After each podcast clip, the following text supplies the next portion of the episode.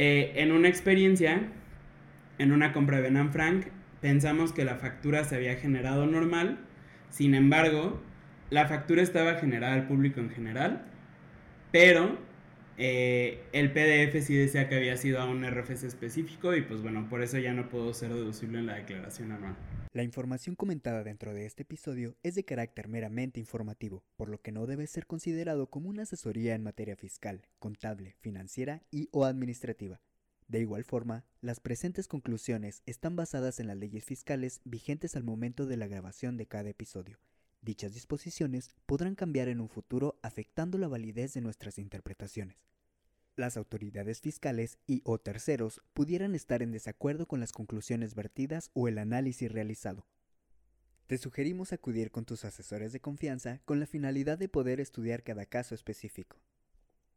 El Lavadero Fiscal es un podcast creado y producido por Arpea Consultores. En este podcast, no, no te enseñaremos aquello que imaginas, te ayudaremos a informarte de aquello que nadie nos explica cuando crecemos, los impuestos, y podrás hacerlo mientras tomas un baño, te tomas un café, estás en el tráfico, en la oficina o en cualquier lugar. Hola familia, excelente domingo, una nueva semana, un nuevo episodio de Lavadero Fiscal. Eric, ¿cómo estás? Muy bien, ¿y tú? También, muy bien. Creo que estamos a punto de lavar una mega colcha, pero que está compuesta por varios trapitos. Entonces, eh, pues empecemos. ¿De qué vamos a hablar? Esta semana vamos a hablar ah, de las facturas, o también conocidos como comprobantes fiscales digitales por internet, o también CFDI. Todo es lo mismo. Sí. Eh, remontándonos un poquito a la historia, todo esto comenzó en 2017. ¿Por qué? Porque el SAT buscaba aumentar su fiscalización. ¿Qué es la fiscalización?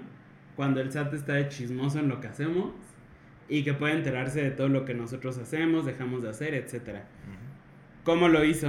Si recuerdan antes, por ahí del 2013, eh, todavía era muy común escuchar de que, ah, le dije a tal persona que me guardara una factura para cuando vayamos a cerrar el año, ver cómo me va a ir y demás, ¿no?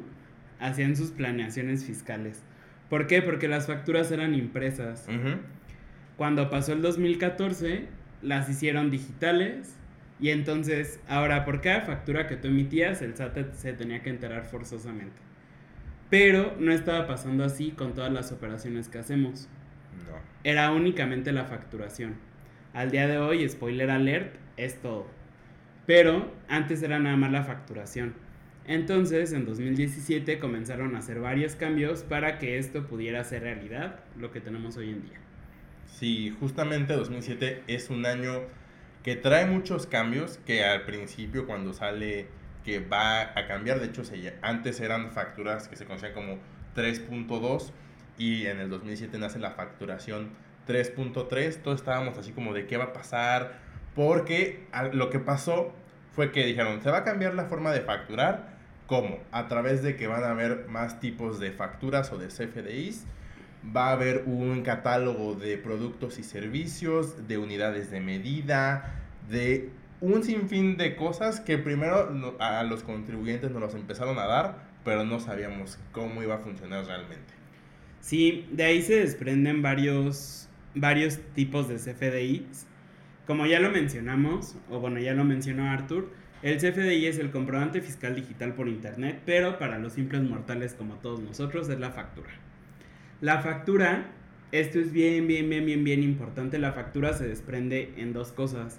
El PDF, que es la versión bonita que todos podemos ver y que le vamos a entender perfecto, o más o menos. Pero a lo que sí no le vamos a entender es al XML. ¿Por qué? Porque es un código de programación. Digo, sí es, es fácil leerlo, ¿no? Pero cuando ya tienes práctica. Es un código de programación donde viene literal todo lo que necesita la factura y el PDF es la única forma bonita de verlo. Que de hecho cuando tú emites una factura y tienes el PDF, siempre en algún lado, por ser obligatorio, debe decir esta es una representación impresa de un CFDI. El CFDI es el XML. Exacto. Y de hecho, lo que tiene valor es el XML, no es tal cual el PDF. hay algunos eh, negocios, Ben and Frank específicamente, que de repente cuando compras con ellos te hacen tu factura y te entregan un PDF donde viene su RFC, viene tu RFC y viene toda la cadena como de la factura normal. Pero un tip que les, que les sugerimos que hagan y que lleven a cabo es que cada factura tiene un código QR que son, es el cuadradito con más cuadraditos que vemos abajo en las facturas. ¿Qué? ¿Aquí va a estar una imagen? Sí, lo pueden escanear. Van a poder ir directo a la página del SAT y poniendo ciertos datos de la factura, van a poder ver cómo está emitida esa factura, al menos la parte del XML, porque pues aunque lo veamos en el PDF, el XML puede ser distinto. Eh, en una experiencia, en una compra de Ben Frank, pensamos que la factura se había generado normal, sin embargo, la factura estaba generada al público en general, pero eh, el PDF sí decía que había sido a un RFC específico y pues bueno, por eso ya no pudo ser deducible en la declaración anual. Sí, justamente es muy importante que sí revisen con periodicidad el tema de sus facturas impresas, o sea, porque a veces también es un error muy común, por ejemplo, que el RFC termine en un 11 y lo cambian con una I o es una L que está en minúsculas y lo ponen como I. Hay muchos errores a veces entre números y letras, entonces siempre revisen que los datos estén correctos, porque si no es así, pues no pueden deducir esa factura de alguna compra o gasto que hicieron. Sí, la mayoría de los despachos contables ya no llevamos documentación física. Entonces, si está mal emitida la factura, nosotros no tenemos forma de encontrarla en la página del SAT. Y esto, la verdad es que sí sirve porque también nos ha pasado que de repente un cliente piensa que su factura de ATT, por ejemplo, se está emitiendo normal y justamente por este error de que era una I, una L, un 1, lo que fuera, no le estaban emitiendo al RFC correcto y por lo tanto la factura no estaba saliendo y pues en automático era no deducible. Exacto. Pero bueno, después de todo este, este tema rápido de las facturas, como les comentaba, se creó en 2017 buscando aumentar la fiscalización. Y no se creó nada más esta factura, sino que se crearon varias. Se creó una que es para reportar las retenciones que haces de pagos al extranjero. ¿Por qué? Porque la ley a veces nos obliga a que le quitemos una pequeña partecita a la empresa que le vamos a pagar en el extranjero y lo paguemos aquí de contabilidad electrónica para que mandemos nuestra contabilidad mes a mes y el SAT se puede echar un clavado en nuestros movimientos mensuales. De ingresos, que son literal las facturas que nosotros emitimos eh, por nuestras ventas. De egresos, que son las facturas que disminuyen a las de ingresos, como pueden ser devoluciones, rebajas, descuentos sobre ventas de traslado, que son las que se utilizan para justamente las, las empresas de transportes poder transportar mercancía por el territorio nacional sin que se considere contrabando, que es un delito. El recibo de pago, que es esa factura que nosotros emitimos para decirle al SAT que tal persona ya nos pagó. Cuánto nos pagó, desde qué cuenta, qué fecha, etcétera. Que también lo pueden conocer como complemento de pago. REP. REP también es, es muy común. Y por último, pero no menos importante y con el que estamos más familiarizados todos, el recibo de nómina. Anteriormente teníamos un recibo de nómina que era 1.1 y en este momento tenemos el 1.2, que la verdad es que para los contadores fue una chulada, porque por tener este eh, recibo de nómina te evitabas o a la fecha nos evitamos tener que hacer declaraciones anuales, eh, informativas. Y en general estarle dando información al SAT que ahorita la puede tener simple y sencillamente porque nosotros emitimos ese recibo de nómina. Exacto. Sí, justamente esta declaración que menciona Eric de la declaración informativa múltiple o antes que los contadores la escucharan como la famosa DIM, es justamente tenías que hacer trabajador por trabajador que contrataste eh, durante un ejercicio, cuánto le pagaste, cuánto fue de ingreso exento, cuánto le retuviste, cuánto subsidio le pagaste y al final pues hacías esta declaración y era muy acostumbrado, de hecho aún muchos creen en esta costumbre de emitir nuestra constancia de ingresos y retenciones, donde justamente decía, ah, yo patrón, te pagué tanto, te retuve tanto y aquí está. eh, aquí está en forma impresa para que lo puedas llenar en tu declaración anual. Al día de hoy, como toda la información viene de los comprobantes fiscales, ya las declaraciones de sueldos y salarios están precargadas. Entonces, sí ayudó realmente mucho el tema de, del cambio del 1.2. Tan es así que de hecho tenemos visores de nómina. Visores de nómina como patrón para saber qué fue lo que nosotros pagamos y visores de nómina como empleados para poder saber qué fue lo que nos pagaron. Y de repente ahí está interesante y si tienen chance vayan a verlo porque se pueden topar con que les timbraron una PTU de otra empresa en la que estuvieron.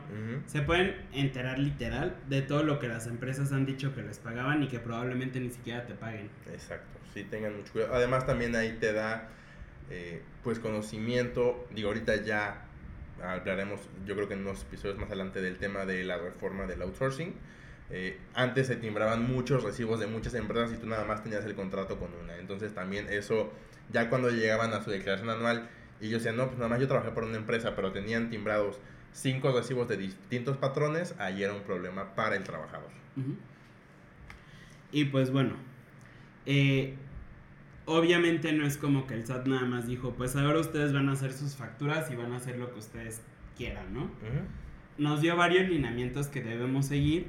Uno de esos es la clave de productos y servicios, eh, los conceptos, la unidad y medida, eh, cómo es pagada, si te la pagaron en una sola exhibición o te la pagaron eh, en partes, que al principio eso fue un tema que yo recuerdo mucho cuando sale esta versión 3.3, porque en los comunicados de ese entonces decían que la factura para que se emitiera como pago en una sola exhibición tenía que estar pagada en el preciso momento en el que tú la expidieras.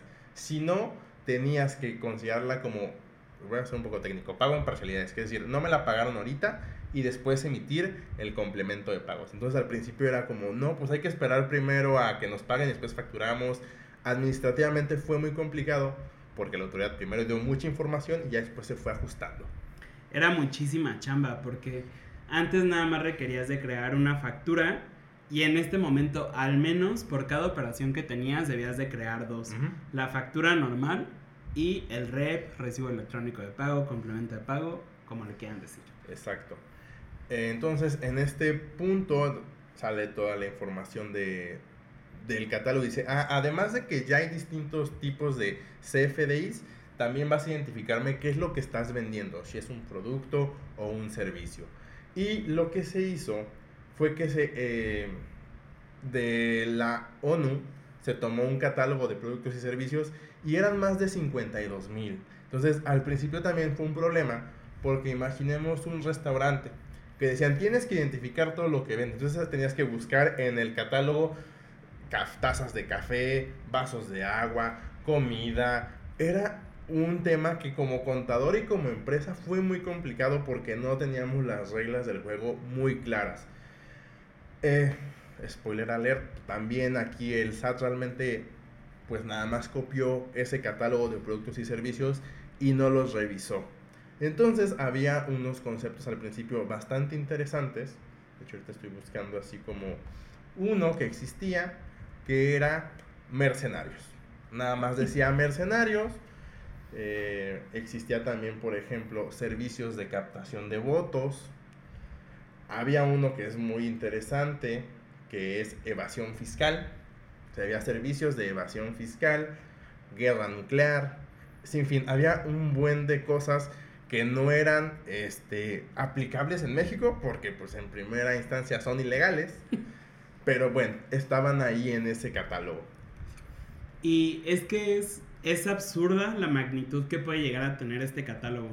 Y hay cosas muy sencillas que debían estar como las tortillas que mencionábamos antes de empezar a grabar, y cosas muy complejas, o tal vez no tan complejas, pero que si dices, ¿por qué te desgastaste haciéndolo tan específico?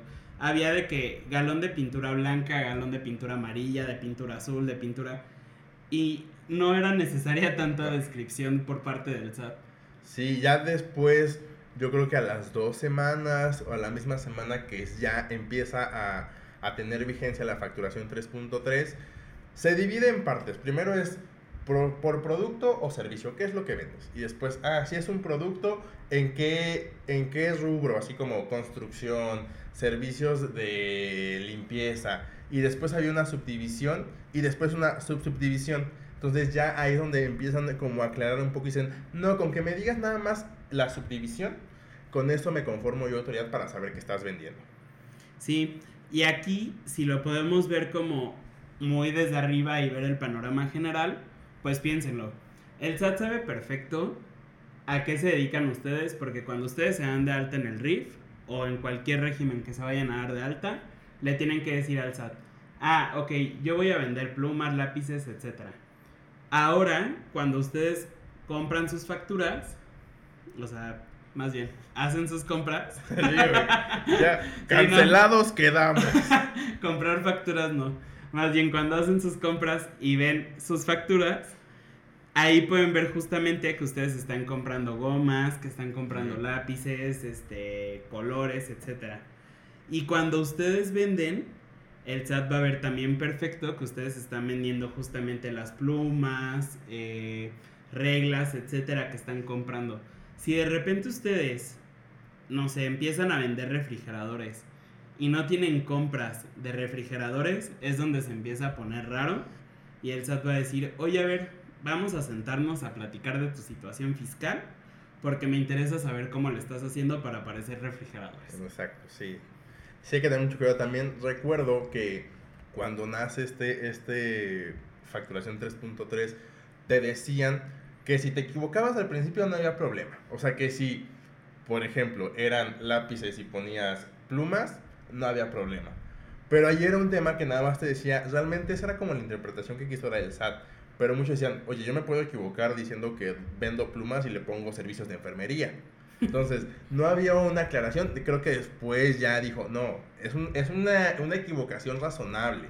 O sea, no, no que eres dar servicios contables y después eres arquitecto. No, no puedes hacer eso. Entonces, ahí sí el emitir un CFDI, pues sí es un delito, eh, tener errores es un tema de una infracción, entonces sí es muy importante que antes de emitir cualquier factura sí revisen ese tema. Hay cosas que no se imaginarían que el SAT checa en sus facturas. Si ustedes emiten una factura en una moneda distinta al peso mexicano, deben de tener cierto número de decimales, deben de tener una variación que no puede ser mayor a cierto porcentaje o inferior a cierto porcentaje del monto que publica el, Banco de México. Hay mil y un cosas que el SAT está checando en cada una de las facturas que emitimos y es por eso justamente que emitir una factura tampoco es cosa tan sencilla. O sea, si ustedes lo quieren hacer porque tienen su administración interna, de cualquier forma sí les sugerimos que nuevamente y como todos los episodios, acerquen a alguien profesional que los pueda orientar, porque tienen que saber mucho de cómo va a ser su operación y de en qué supuestos pueden caer. Exacto, o sea, porque mencionábamos ahorita, por ejemplo, de los productos o servicios que están en el catálogo, pero también existe un catálogo de unidades de medida. O sea, si yo estoy vendiendo cinco gomas, debo de decir que son cinco piezas. O sea, es muy específico. O sea, hay cosas que yo nunca he visto en mi vida como peso atómico, o sea, una unidad de medida de peso atómico, cosas de estilo muy, muy específico, pero que existe en este catálogo pues también bastante amplio. Y justo, de nuevo, regresando a los episodios anteriores y viendo el panorama general desde arriba, si ustedes están facturando servicios, ya sabemos que los servicios tienen la utilidad presuntiva más alta. Entonces, desde ahí, el SAT puede saber cuánto espera de ustedes, también por lo que ustedes estén facturando y demás. Entonces, de verdad, de verdad, de verdad, y como lo hemos dicho también en otros episodios, eh, la base de datos que tiene el SAT de negocios tiene un valor incalculable, sobre todo porque puede cobrar demasiados impuestos de esa base de datos. O sea, por todo lo que nosotros le damos de manera voluntaria y no voluntaria.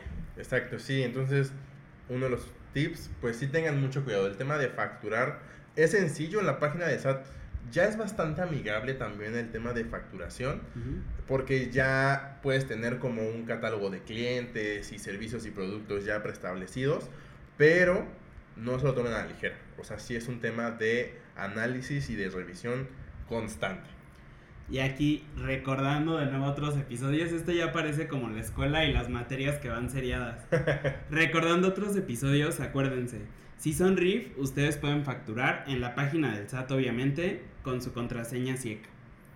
Si son persona física con actividad empresarial, o bueno, cualquier tipo de persona física, pueden facturar con su fiel. Y si son persona moral, no pueden facturar con la fiel. Son los certificados de sello digital.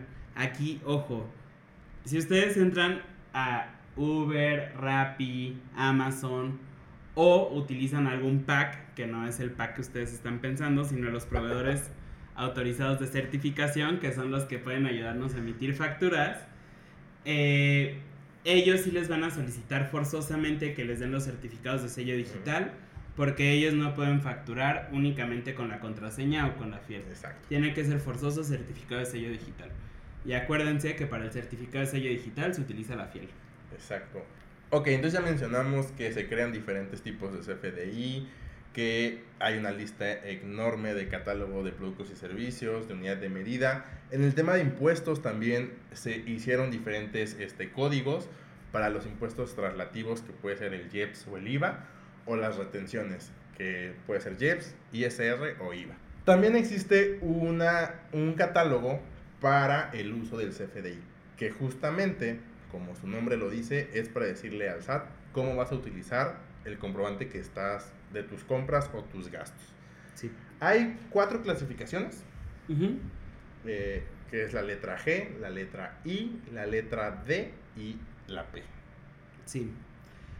Eh, en teoría, le tenemos que decir forzosamente al SAT para qué lo vamos a utilizar. La letra G corresponde a los gastos, que puede ser gastos en general, adquisición de mercancía, devoluciones, descuentos y rebajas sobre compras, eh, etc. La I corresponde a todo el activo fijo, llámese mesas, equipo de cómputo, este, Maquinaria, automóviles. todo eso. La D corresponde a las deducciones personales que ya las hemos visto en otros episodios. Puede ser, por ejemplo, eh, honorarios médicos, gastos hospitalarios, em, gastos funerarios, etc. Y por último tenemos la P que es P01 y es por definir. Ujú. Cuando no saben en cuál de estos puede caer, tienen que poner o pueden poner P01 que es por definir. Ujú. Aquí va una historia. Me En teoría, pongan mucha atención. En teoría, nosotros sí le tenemos que decir al SAT para qué lo vamos a utilizar. Sin embargo, cuando el SAT creó todo este catálogo y todo su instructivo para utilizarlo, dice específicamente que en caso de que se registre una clave y esta finalmente resulte ser distinta a la que le corresponda al uso del CFDI, es decir, para qué lo íbamos a utilizar, eh, esto no será motivo de cancelación, asimismo tampoco afectará la deducción o el acreditamiento de impuestos. Esto porque es importante. Les voy a contar una historia, pongan mucha atención. El año pasado me sometí a una operación. ¿De qué? Correctiva de visión. No veía bien, quise dejar de utilizar lentes, me sometí a la operación. Y pagué eh, deducible y coaseguro por la operación que me realizaron. Obviamente al ser una operación, pues no era una cantidad tan pequeña, ¿no? Entonces, eso sí marcaba una gran diferencia en el saldo a favor que yo tenía para este año. Total que en el momento en el que me emitieron la, eh, la factura, pues obviamente no veía porque me acababan de poner un láser en los ojos y no veía. Entonces no pude percatarme que la habían emitido mal. No me importó durante el resto del año y me di cuenta en marzo que estaba mal emitida. ¿Por qué? Porque la pusieron como gastos en general. Y pues obviamente no era gastos en general. Tuvo que haber tenido la D01 que son honorarios médicos, dentales y hospitalarios. Total que el SAT me rechazó esa deducción, pero ahí sí, aparte de que en teoría el deducible y el coaseguro no es una deducción, a ella después les paso el tip de cómo lo hice, conseguí que me lo consideraran deducción y aparte sí le tuve que argumentar al SAT que en lo que ellos tienen publicado ellos sí dicen que esto no va a afectar la deducción, por lo tanto, aunque fuera una factura con un uso de CFDI G03, me lo tenían que considerar como una deducción personal y así fue como recuperé mi saldo a favor. Sí, y que justamente, a lo mejor tú por un tema de conocimiento, o sea, de capacitación técnica, sabes, pero a veces una persona ya de 80 años que aún presenta declaraciones anuales, pues no tiene idea de que tiene que poner el uso del CFDI de 01. es un error muy común. Entonces, es importante que lo sepan. Eh, de hecho, en lo que hicimos ahorita en nuestras redes sociales fue agregar un botón, un espacio donde vienen estos datos como por de, dónde tengo que buscarlo, ahí lo pueden encontrar de manera rápida en nuestras historias destacadas. Sí, es súper importante justamente, realmente no son temas que se toquen en la escuela, no se tocan en cualquier lado, ¿no? ¿Por qué? Porque requieren de un conocimiento técnico. Pero sí les puede llegar a afectar en un futuro, entonces siempre tenganlo en mente. Este, aquí importante nada más mencionar que el uso del CFDI en específico de la D es aplicable únicamente para personas físicas. ¿Por qué? Porque es justamente el cómo lo identifica el SAT como deducciones personales. Sí.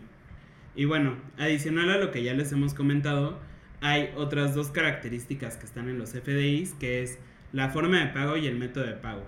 El método de pago pueden ser dos, que es PUE, pago en una sola exhibición, o PPD, que es pago diferido o en parcialidades. La forma de pago, literal, es cómo se hizo el pago, que aquí también fue todo un caos porque antes era al revés. El método de pago era si había sido en efectivo, tarjeta, transferencia, etc. Y la forma de pago era si había sido en una parcialidad o en diferentes parcialidades. Ahora es al revés, método de pago, puedo PPD, y forma de pago puede ser efectivo, cheque, tarjeta de crédito, débito, etc. Hay otros que no son tan comunes y que, por ejemplo, hay uno que es a satisfacción del acreedor Ahí es bien, bien, bien, bien importante porque de hecho las leyes fiscales, aquí poniéndome teto, dice que eh, el IVA se considera acreditable en el momento en el que ya esté efectivamente pagado o bien se satisface el interés del acreedor. Entonces, si ustedes utilizan eso, justamente sí puede ser una forma de pago. ¿Por qué? Porque ya está satisfecho el interés del acreedor. Eh, es importante justamente que analicen de qué forma se está llevando a cabo esta, este pago de las facturas, porque puede haber otra cosa que también es la compensación, que es bastante común, de que yo te debo, tú me debes, hacemos un neteo y entonces yo te pago a ti la diferencia o tú me pagas a mí la diferencia. Exacto. Eh, eso se le llama compensación y bueno, es una lista medio amplia, si son más de 15 y ahí pueden ver justamente en cuál están cayendo para poder generar su factura de la manera más óptima posible. Aquí importante que era, es un error común al día de hoy. Existe también uno que es el 99, que es por definir. ¿Qué, quiere decir esto? Es muy importante que si ustedes hacen ventas a crédito de más de 30 días o que no tienen la certeza de que les van a pagar durante el mes, emitan sus facturas con la, el método de pago PPD, pago en parcialidades o diferido, y la forma de pago por definir. A esto que los, los va a obligar a emitir complementos de pago. Pero la misma, esta misma modificación que hizo en las facturas te dice que tú puedes emitir una factura con pago una sola exhibición y transferencia si es que tu cliente siempre te paga de esa forma. Pero si eh, tú la emitiste, por ejemplo, el primero de julio y no te la pagó a más tardar el 31 de julio, que es el mes que está corriendo, tú tienes que cancelar esa factura y volverla a emitir con pago en parcialidades y con, y con la forma de pago por definir. Entonces tengan mucho cuidado también en esa parte administrativa. Sí, en ese caso que acaba de mencionar Arthur, ya no estarían obligados a generar el complemento de pago. ¿Por qué? Porque fue pagado dentro del mismo mes. En caso de que no haya sido pagado dentro del mismo mes, tienen que generar ese complemento de pago en los primeros 10 días del mes siguiente. Y ahí es bien, bien importante también saber qué es lo que espera el SAT de nosotros. Porque no podemos decir que una factura fue pagada en una sola exhibición y en la forma de pago poner que fue por definir. ¿Por qué? Porque si fue pagado en una sola exhibición es porque ya te lo pagaron y no puedes decir que no sabes cómo te lo pagaron. O sea, esas también son las pequeñas trampitas en las que podemos caer y que van levantando focos rojos para la autoridad fiscal. Exacto, sí. Creo que para cerrar este capítulo es importante mencionar que así como el tema de presentar declaraciones en tiempo, verificar eh, que se esté cumpliendo en tiempo y forma con todas nuestras obligaciones fiscales, también el tema de cómo emitimos nuestras facturas y cómo nos las emiten nuestros proveedores es muy importante. Entonces es cuestión de revisarla de manera constante porque a veces puede haber cambios, por ejemplo, en el tema de forma de pago en algún momento se agregaron por ejemplo, monedero electrónico, vales de despensa que al principio no las contemplaban, es un tema que también cambia constantemente. Entonces sí, revísenlo eh, de manera minuciosa. Sí, y es bien importante también que analicen todos los recursos que tengan. Y de nuevo que se acerquen a profesionales.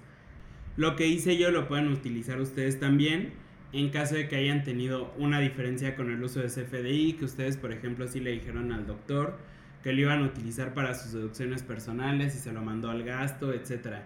Eso lo pueden hacer, pero también deben de estar súper bien asesorados y deben de saber fundamentar sus escritos y demás. Entonces, acérquense siempre con sus eh, contadores de confianza y cuéntenles qué es lo que les está pasando para que ellos sepan cómo reaccionar. Exacto. Pues creo que es todo por esta semana. Sin embargo, no sé si tengas una recomendación para esperar el siguiente episodio. Sí. Mi recomendación la pueden encontrar en YouTube. Eh, es de History. Y es, bueno, el nombre del, del episodio se llama Gigantes de la Comida. Es el episodio número 4. La guerra de las pizzas. Y nos habla básicamente de cómo estuvieron haciendo competencia en su momento Domino's y Pizza Hut que los dos empezaron como un negocio muy convencional.